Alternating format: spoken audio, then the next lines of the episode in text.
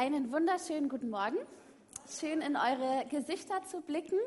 Ähm, Konsti hat mich ja schon kurz vorgestellt. Mein Name ist Judith Kruse. Ich bin die Frau von Konsti und ich bin heute nicht alleine hier, sondern wir haben noch jemanden dabei. Und zwar ähm, unseren Nachwuchs, der äh, noch im Werden ist. Also, wenn ich heute mal ein bisschen kurzatmig bin zwischendurch, dann verzeiht mir, das liegt nicht an mir, sondern das liegt an einer kleinen Dame, die ganz gerne mal sich gegen mein Zwerchfell stemmt von unten. Ähm, wir haben schon gesagt, wir waren neulich mal beim Arzt und da hat der Arzt zu mir gesagt, also so ein aktives Kind wie Sie haben, habe ich schon lange nicht gesehen. Ich sagte, ja, ich weiß, wo es herkommt. Ich habe auch einen sehr aktiven Mann. Ja, also ähm, ich bin gespannt und kann dann eure Erziehungsratschläge sicherlich gut gebrauchen später. Da komme ich dann auf die erfahrenen Mütter und Väter unter euch zurück. Gut. Ähm, ich darf heute predigen, das ist ein absolutes Privileg. Ich freue mich drüber und freue mich, dass ihr mir zuhört. Ich würde gerne am Anfang noch mit uns beten.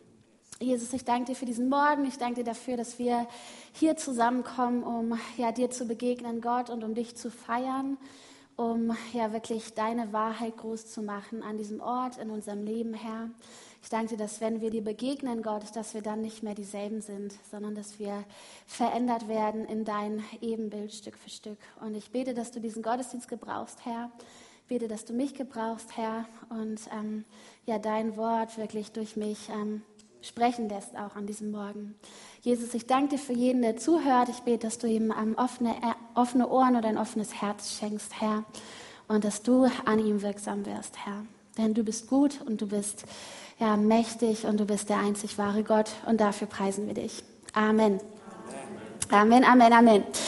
Also mein Thema heute, mein Predigtthema heute lautet Gott begegnen. Das ist ja unser, unsere Serie, der letzte Teil dieser Serie heute. Und zwar deine Haltung macht den Unterschied. Es geht also heute um innere Haltung. Werdet ihr noch merken, was das genau bedeutet. Und Gott hat mir in der Vorbereitung auf diese Predigt eine Bibelstelle aufs Herz gelegt. Erstmal mir ganz persönlich, aber dann auch für euch. Die steht in Lukas 16, Vers 10. Ähm, die Bibelstellen kommen oben am, ähm, am Bildschirm, da könnt ihr mitlesen. Ähm, in Lukas 16, Vers 10 steht, wer im Geringen oder im geringsten treu ist, der ist auch im Großen treu. Und wer im Geringen Unrecht ist, der ist auch im Großen Unrecht. Also wer im Geringen treu ist, der ist auch im Großen treu. Wer im Geringen Unrecht ist, der ist auch im Großen Unrecht. Und ich habe so gemerkt, wie Gott mich herausgefordert hat in der Vorbereitung und gesagt hat, Judy, bist du im Geringen, bist du im Kleinen treu? Und da habe ich mich gefragt, was heißt denn das eigentlich? Was bedeutet es, im Geringen treu zu sein? Ähm, was bedeutet es, treu zu sein in dem, was eigentlich keiner sieht, die kleinen Dinge. Und ähm, ich glaube, Gott geht es gar nicht so sehr um die äußerlichen großen Dinge, die wir tun, um irgendwelche religiösen Pflichten, die wir erledigen, ähm, um irgendwelche sozialen Taten, die wir vollbringen. Sind wir ein guter Mensch? Ähm, gehen wir regelmäßig in eine Kirche? Bist du freundlich zu deinen Mitmenschen? All sowas. Das ist alles wichtig. Aber ich glaube, Gott geht es nicht nur darum, sondern Gott möchte darüber hinausgehen. Und zwar ähm, habe ich euch ein Beispiel mitgebracht. Das ist äh, ein Beispiel, wo zwei Menschen Gott begegnet sind. Und das ist in erster Linie etwas erschütternd. Also äh, verzeiht mir, dass ich dieses Beispiel gewählt habe. Es ist nicht ganz leicht zu verknusen, aber ich denke, es zeigt uns ziemlich gut, ähm, worum es Gott eigentlich geht in unserem Leben als Christ, als seine Nachfolger oder auch als Menschen, die ihn kennenlernen wollen. Ähm, es geht um zwei Personen mit Namen Hananias und Sapphira. Ähm, wir lernen sie kennen in der Apostelgeschichte 5, lesen den Text auch gleich noch gemeinsam. Ähm, bevor wir den gemeinsam lesen, möchte ich euch ein bisschen was zum Hintergrund erzählen. Also zur damaligen Zeit, als Hananias und Sapphira gelebt haben. Die haben zur Blütezeit der ersten Gemeinde gelebt. Das heißt, Jesus war auf dieser Erde, Jesus hat viele Wunder getan, hat ähm, Menschen geheilt und so weiter, ist gestorben, ist auferstanden und äh, Gemeinden entstanden. Und in der, die erste Gemeinde war also gerade in ihrer Blütezeit. Ähm, es war ganz toll. Täglich sind die Leute in den Synagogen zusammengekommen, haben die Lehre der Apostel gehört, haben, ähm, sind Gott begegnet, haben von Gott gelernt und danach sind sie immer gemeinsam in die Häuser gegangen und haben da äh, zusammen gegessen und haben Abendmahl gefeiert. Und ich glaube, ich hoffe, dass wir uns das genauso vorstellen, dass wir eine Gemeinde sind und eine Gemeinde sein werden, die Gott sucht, die Gott liebt, die Neues von Gott lernt, die täglich oder nicht täglich, aber zumindest sonntäglich zusammenkommt und auch stark ist in der Gemeinschaft. Ja, also die gemeinsam essen, ähm, Abendmahl feiern und so weiter. War also eine super Zeit. Täglich sind Tausende von Leuten dazugekommen. Steht, dass an einem Tag sogar 3000 Leute Gott kennengelernt haben und der Gemeinde angefügt wurden. Wahnsinn, wie die das logistisch hingekriegt haben, aber sie haben es hingekriegt. Und ähm, in dieser Zeit war es so, dass es wohlhabende Menschen und arme Menschen in der Gemeinde gab und dass sie alle ihre Besitztümer geteilt haben. Da gab es jetzt einen Apostel, der Apostel Barnabas, der kam von Zypern und das war ein sehr reicher Mann. Und der hat sich überlegt, okay, ich werde einen Acker verkaufen und werde das Geld von diesem Acker spenden, damit also die anderen Apostel ähm, das den Armen geben können in der Gemeinde und die versorgt werden. Das ist eine super Sache. Kann man nachlesen in Apostelgeschichte 4, dass der Barnabas da also so eine gute Tat getan hat. Und ähm, ich kann mir richtig vorstellen, wie die Leute nachmittags oder abends nach dem Gottesdienst zusammen waren und zusammen gegessen haben und gesagt haben, Mensch, Hast du schon gehört, was der Barnabas gemacht hat? Der hat seinen Acker verkauft und der hat das ganze Geld gespendet. Was für ein toller Mann. Ähm, was für ein toller Christ, ähm, dass der so großherzig ist. Ähm, zwei Menschen, über die wir heute sprechen wollen, Hananias und Sapphira, die waren in der gleichen Gemeinde. Und ich denke mal, dass die davon auch Wind bekommen haben und gehört haben, was der Barnabas also Gutes getan hat. Ähm, auf jeden Fall haben auch Hananias und Sapphira sich entschlossen, einen Acker zu verkaufen und einen Teil des Erlöses an die Gemeinde zu spenden. Ja, also das haben sie aus freien Stücken getan. Ähm, genau, das ist so der Hintergrund und da steigen wir jetzt mal gemeinsam ein in Apostelgeschichte 5. Also, auch ein Mann mit Namen Hananias verkaufte mit seiner Frau Sapphira etwas von seinem Besitz. Er brachte mit Wissen seiner Frau den Aposteln einen Teil des Geldes, behauptete aber, es sei der gesamte Erlös. Da sagte Petrus, Hananias, warum hat Satan Besitz von deinem Herzen ergriffen? Du hast den Heiligen Geist belogen und einen Teil des Geldes für dich behalten. Es war dein Besitz, den du nach Belieben verkaufen oder behalten konntest. Und auch nachdem du ihn verkauft hattest, durftest du mit dem Geld machen, was du wolltest. Warum hast du das getan? Du hast nicht uns belogen, sondern Gott.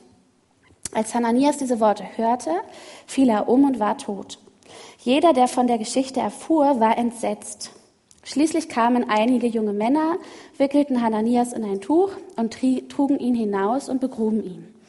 Etwa drei Stunden später kam seine Frau. Die hat sich wahrscheinlich gewundert, warum Hananias nicht nach Hause kommt. Ähm, sie wusste noch nicht, was geschehen war. Petrus fragte sie, was war das der Preis, den dein Mann und du bei dem Verkauf erzielt habt? Ja, erwiderte sie, das war der Preis. Da sagte Petrus, wie konntet ihr beide nur auf einen solchen Gedanken kommen, den Geist des Herrn auf die Probe zu stellen? Gleich vor der Tür stehen die jungen Männer, die gerade deinen Mann begraben haben. Sie werden auch dich hinaustragen.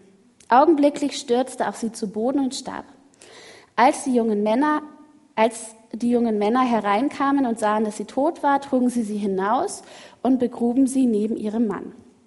Furcht überkam die gesamte Gemeinde und auch alle anderen, die davon erfuhren. Und ich denke, auch uns überkommt jetzt vielleicht nicht gleich Furcht, aber auch uns schockiert das Ganze ein bisschen. Zwei Menschen haben eigentlich eine ganz gute Sache vor. Sie verkaufen was von ihrem Besitz und sie spenden. Ist doch eigentlich nichts Verwerfliches dran. Und da habe ich mich gefragt, wo war denn jetzt eigentlich das Problem, Gott? Warum mussten diese zwei Menschen denn sterben? Ich weiß nicht, was ihr sagen würdet, wo war das Problem, aber ich glaube, dass das Problem war, dass Hananias und Sapphira eine falsche innere Haltung hatten. dass sie nicht im Kleinen treu waren, wie wir vorhin gehört haben. Denn Gott sagt, wer im Kleinen treu ist, der ist auch im Großen treu. Im Großen schienen sie treu zu sein. Sie haben gespendet, freiwillig. Petrus sagt zu ihnen ganz klar, hey, ihr hättet euer Geld einfach behalten können. Wäre gar kein Thema gewesen. Aber sie wollten spenden, nur ihre Haltung war ein Problem. Frage, was hatten sie für eine innere Haltung?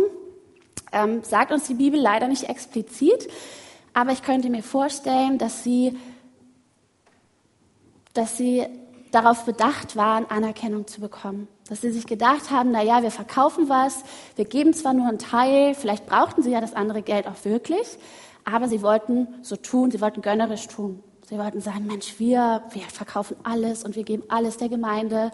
Wir sind noch besser als Barnabas. Vielleicht wollten sie Lorbeeren ernten für ihre Tat. Vielleicht wollten sie vor Petrus gut dastehen. Und aus dieser Haltung heraus haben sie angefangen zu lügen. Sie haben nämlich Petrus belogen und haben gesagt, das ist der gesamte Besitz, der war es aber nicht.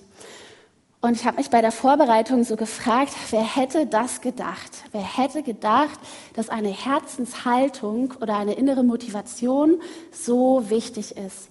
Die äußerliche Tat war doch gut. Die äußerliche Tat war doch nicht verwerflich, aber die innere Haltung dahinter scheint Gott extrem wichtig zu sein.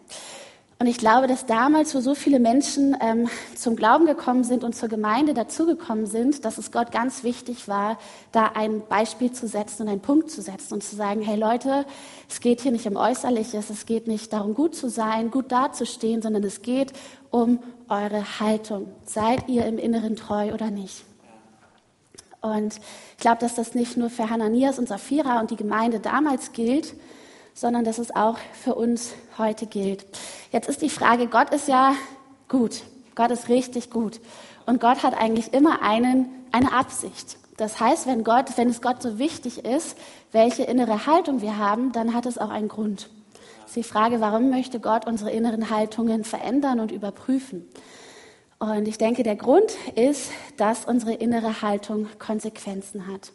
Ja, also es bleibt nicht bei Gedanken, es bleibt nicht bei einer Motivation, sondern es führt zu Taten oder zu Dingen, die uns und andere beeinflussen. Haben wir bei Hananias und Sapphira recht deutlich gesehen. Sie hatten vielleicht eine schlechte innere Haltung, dadurch haben sie gelogen und dadurch sind sie im Endeffekt gestorben. Ja, das geht bei uns glücklicherweise nicht so prompt wie bei den zwei. Aber ich denke, dass es auch bei uns so ist, dass unsere innere Haltung, eine schlechte innere Haltung früher oder später dazu führt, dass Dinge sterben. Das kann eine Ehe sein, das kann ein Dienst sein, das kann eine Beziehung sein. Wenn ich tagtäglich über die Fehler und die ähm, Unzulänglichkeiten meines Partners nur nachdenke und murre und nörgle, ist es eigentlich fast egal, was ich meinem Partner gegenüber tue, ob ich ihm vielleicht jeden Morgen Butterbrot schmiere. Wenn ich eigentlich eine schlechte Haltung ihm gegenüber habe, dann wird die Ehe früher oder später kaputt gehen, auch wenn ich ihm jeden Tag sein Butterbrot schmiere. Das heißt also, die Bibel sagt, dass uns oder zeigt uns, dass falsche innere Haltung zur Sünde führen und dass der Lohn der Sünde im Endeffekt der Tod ist. Ja, das war bei Hananias und Sapphira ganz klar. Ähm, bei uns ist das ein bisschen diskreter. Ähm, das heißt, ich glaube, dass die Frucht meines Lebens und die Frucht deines Lebens als Christ gar nicht so sehr davon abhängt, was du tust, was du äußerlich tust, sondern vielmehr davon, was du innerlich tust, was du innerlich denkst, welche Gedanken du hast, was deine Haltungen, deine Motivationen sind. Natürlich sind auch äußerliche Sachen wichtig. Ja, das heißt nicht, dass ihr aufhören sollt, all das Gute zu tun, was ihr tut. Das ist auch wichtig. Aber Gott geht noch drüber hinaus. Und Gott möchte an unser Herz ran und möchte da ähm, Dinge verändern.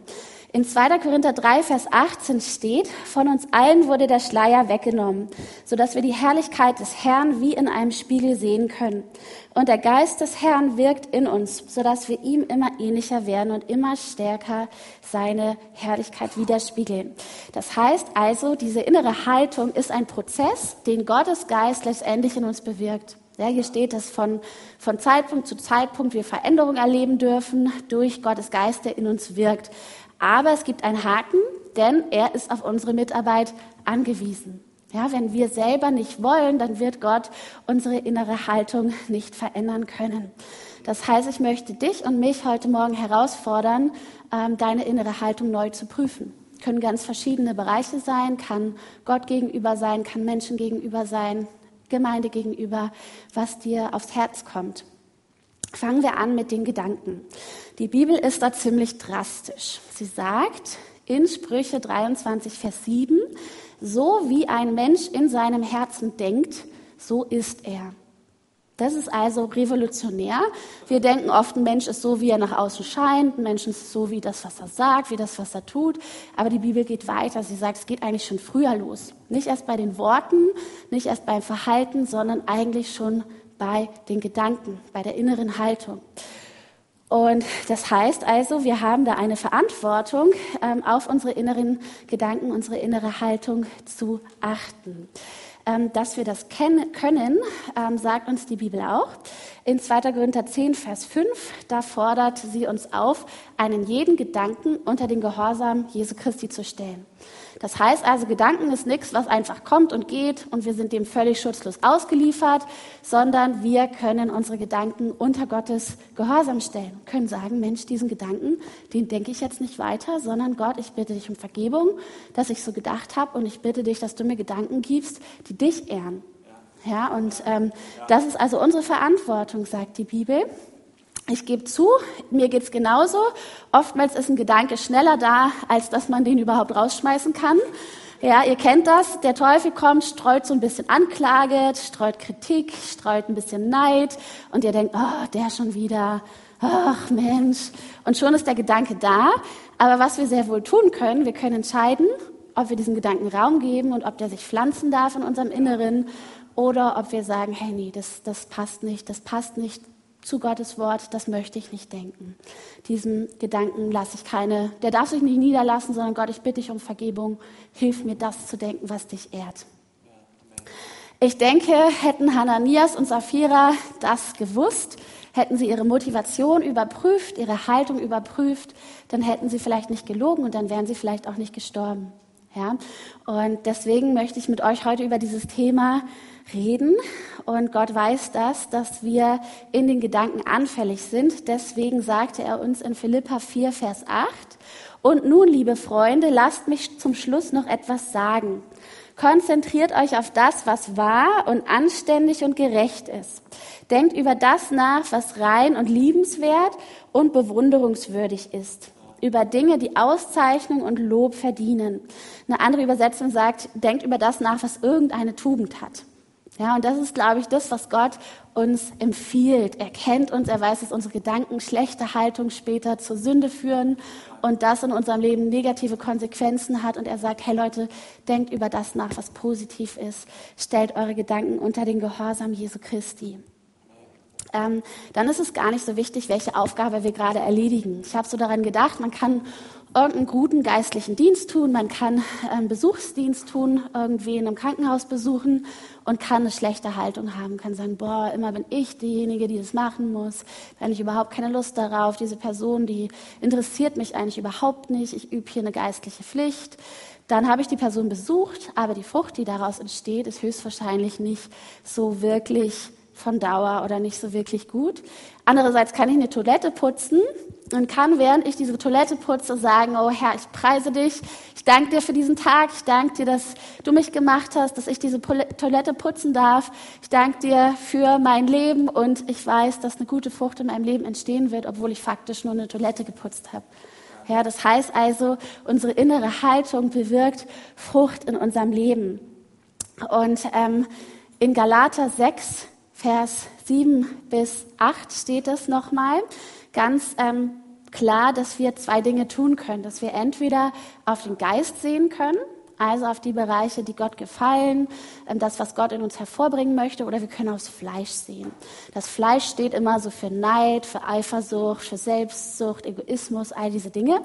Ähm, Geist steht für Liebe, Barmherzigkeit, Freundlichkeit, all das, was Gott in uns bewirken möchte. Und ähm, hier ist es ganz einfach. Ich habe da mal so ein Beispiel äh, genommen. Wenn du einen Kürbiskern in die Erde säst, dann wird da keine Tulpe draus wachsen, sondern dann wird da höchstwahrscheinlich ein Kürbis draus wachsen, weil das, was du säst, das wird auch entstehen. Und genauso ist es mit diesen zwei Bereichen. Wir können auf den Geist säen, können sagen, okay, ich übe mich darin, gute Gedanken zu haben, ich übe mich darin, Gottes Wort in mein Leben Raum zu geben, oder ich übe mich darin, neidisch zu sein und ähm, ja, zu hadern, zu rechten mit meinen Nachbarn. Und dann werden eben genau diese Dinge in meinem und in deinem Leben wachsen.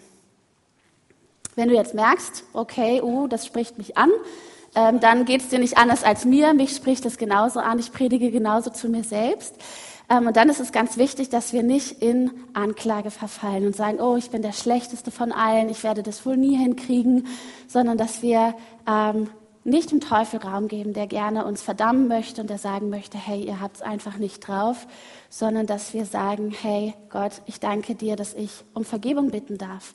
Wenn du Christ bist, hast du 24 Stunden am Tag die Möglichkeit, bei Gott Erneuerung zu erfahren und zu sagen, hey, so wie ich auf diesem Weg, wie ich hierher gekommen bin, Gott möchte ich nicht wieder gehen, sondern ich bitte dich um Vergebung. Ich bitte dich um Vergebung für meine innere Haltung, für den Neid, für den Stolz, für das, was ich jetzt gerade so merke. Und ich bitte dich, dass du mich veränderst. Hilf mir, Gedanken zu bekommen, die dich ehren. Und ich bin mir hundertprozentig sicher, ich habe es selber schon erlebt, dass Gott dein Leben verändert. Von innen nach außen heraus. Und das ist eine ja ganz super Botschaft. Die Bibel sagt, dass wenn wir in Gott bleiben, dass wenn wir in Christus bleiben, dass wir viel gute Frucht bringen. Und ich glaube, dass Gott deswegen auch so interessiert ist an unserer inneren Haltung, weil daraus eben Frucht entsteht, gute oder schlechte Frucht. Und was ich dir noch sagen möchte, ähm, bevor ich schließe, ist, dass wir dich hier brauchen. Das heißt, dies hier ist ein Ort, dies ist eine Gemeinde, wo Christus sagt, es ist sein Leib, den er aus vielen verschiedenen Gliedern zusammenbaut. Das heißt, jeder von uns ist ein Teil seines Leibes. Die Bibel spricht davon auch, dass wir lebendige Steine sind, die, mit denen Christus sein, sein, sein Haus bauen möchte. Und ähm, vielleicht hast es noch, vielleicht glaubst du es gar nicht wirklich, aber es ist tatsächlich so, dass deine Haltung und auch dein, deine Einstellung, dein Charakter, wie du hier bist, diesen Ort beeinflussen. Ja, es geht gar nicht so sehr was, darum, was von hier vorne kommt oder was wir hier tun, sondern es geht über den Gottesdienst hinaus. Ja, die Bibel sagt, wir sind eine Familie, die Familie Gottes und deine Haltung wird Frucht tragen in, an diesem Ort. Und deswegen möchte ich dich ermutigen, dass du ähm, deine Gedanken lernst zu überprüfen. Genau wie das für mich auch gilt. Das ist ähm, ja kein Kriterium, dass wir irgendwie nicht besonders geistlich sind, wenn wir schlechte Gedanken haben, sondern das einzig Wichtige ist, dass wir es erkennen. Ja, das sagt schon David in Psalm 139. Der sagt, durchforsche, durchforsche mich Gott und sieh mir ins Herz. Sieh, ob ich in der Gefahr bin, dir untreu zu werden. Dann führ mich zurück auf den Weg, der zum ewigen Leben führt. Und David, der hatte viel Erfahrung mit Gott, der hat schon viel mit ihm durchgemacht. Es war ein König, es war ein Mann nach Gottes Herzen, aber er war darauf angewiesen, dass Gott seine Gedanken überprüft. Und genauso sind wir es auch. Und ähm, ich glaube, dass Gott wirklich unsere Haltung verändern möchte, auch an diesem Morgen. Und ähm, ja, es geht nicht darum, dass ich jetzt irgendwie dein Leistungsdenken hier ankurbeln möchte und sagen möchte, du musst noch ein bisschen besser werden, du bist noch ein bisschen heiliger werden, sondern wir haben vorhin gehört, dass Gottes Geist uns verwandelt. Aber dass es unsere Entscheidung ist, ihn wirken zu lassen. Ja, und Gott ist ein Gentleman, der wirkt, der rennt uns nicht einfach über, sondern der sagt, hey, möchtest du Veränderung? Möchtest du deine negativen Gedanken ablegen? Dann gebe ich dir heute die Möglichkeit dazu. Ähm, ich habe das selber auch schon erlebt. Ähm, ich hatte mal eine Situation da im ersten Semester meines Studiums. Ähm, da ich habe Medizin studiert und da saß ich jeden Tag an meinem Schreibtisch nach der Uni, um zu lernen. Und ich habe jeden Tag geheult und gezetert, habe gegen mein Hochbett geboxt und war einfach so unzufrieden und habe immer zu Gott gesagt, Gott, mit diesem Gehirn, was du mir gegeben hast, kann ich das nicht schaffen. Ich habe immer das Gefühl gehabt, ich habe ein Gehirn wie ein Sieb und alles, was ich irgendwie mir anschaue, fällt durch.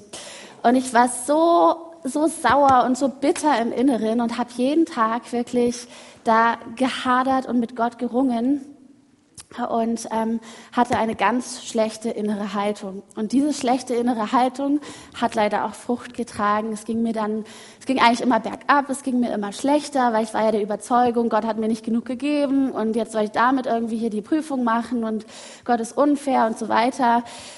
Naja, ähm, Ende vom Lied, es ging dann in so eine Lebenskrise über während meines ersten Staatsexamens Und ähm, dankbarerweise mit Gottes Hilfe habe ich das Examen geschafft, habe die Krise überwunden und Gott hat mir danach gezeigt, dass ähm, mein Gehirn völlig ausreichend ist. Ähm, dass ich vielleicht jetzt nicht der Mega Einstein bin, aber das ist auch in Ordnung aber dass es reicht, um das zu tun, was er mit mir vorhat und dass meine Haltung viel wichtiger ist als das, was ich eigentlich wirklich habe. Denn, oh Wunder, nachdem ich gesagt habe, Gott, ich bitte dich um Vergebung dafür, dass ich so rumgezetert habe und dass ich so undankbar war und ich nehme das an, was ich habe und ich danke dir von Herzen dafür, lief's. Ich habe die Klausuren irgendwie geschafft, es hat beim Lernen geklappt ähm, und das Problem war irgendwie plötzlich weg. Das heißt, das Problem lag eigentlich gar nicht hier, sondern das Problem lag eigentlich hier in meiner Haltung, in meiner inneren Einstellung. Und das möchte ich euch noch als Beispiel mitgeben für diesen Tag. Ähm, vielleicht überlegst du mal kurz, ob es Bereiche gibt in deinem Leben, wo du eine festgefahrene innere Haltung hast, wo du sagst, hey, da lasse ich Gott nicht ran, da ist Gott unfair, da kann ich dem nicht vergeben. Wir haben es vorhin von Benno schon gehört. Vergebung ist auch so ein Bereich, ne, wo wir wirklich lernen können, unsere Gedanken unter den Gehorsam Jesu Christi zu stellen. Genau, ich möchte nochmal mit uns beten.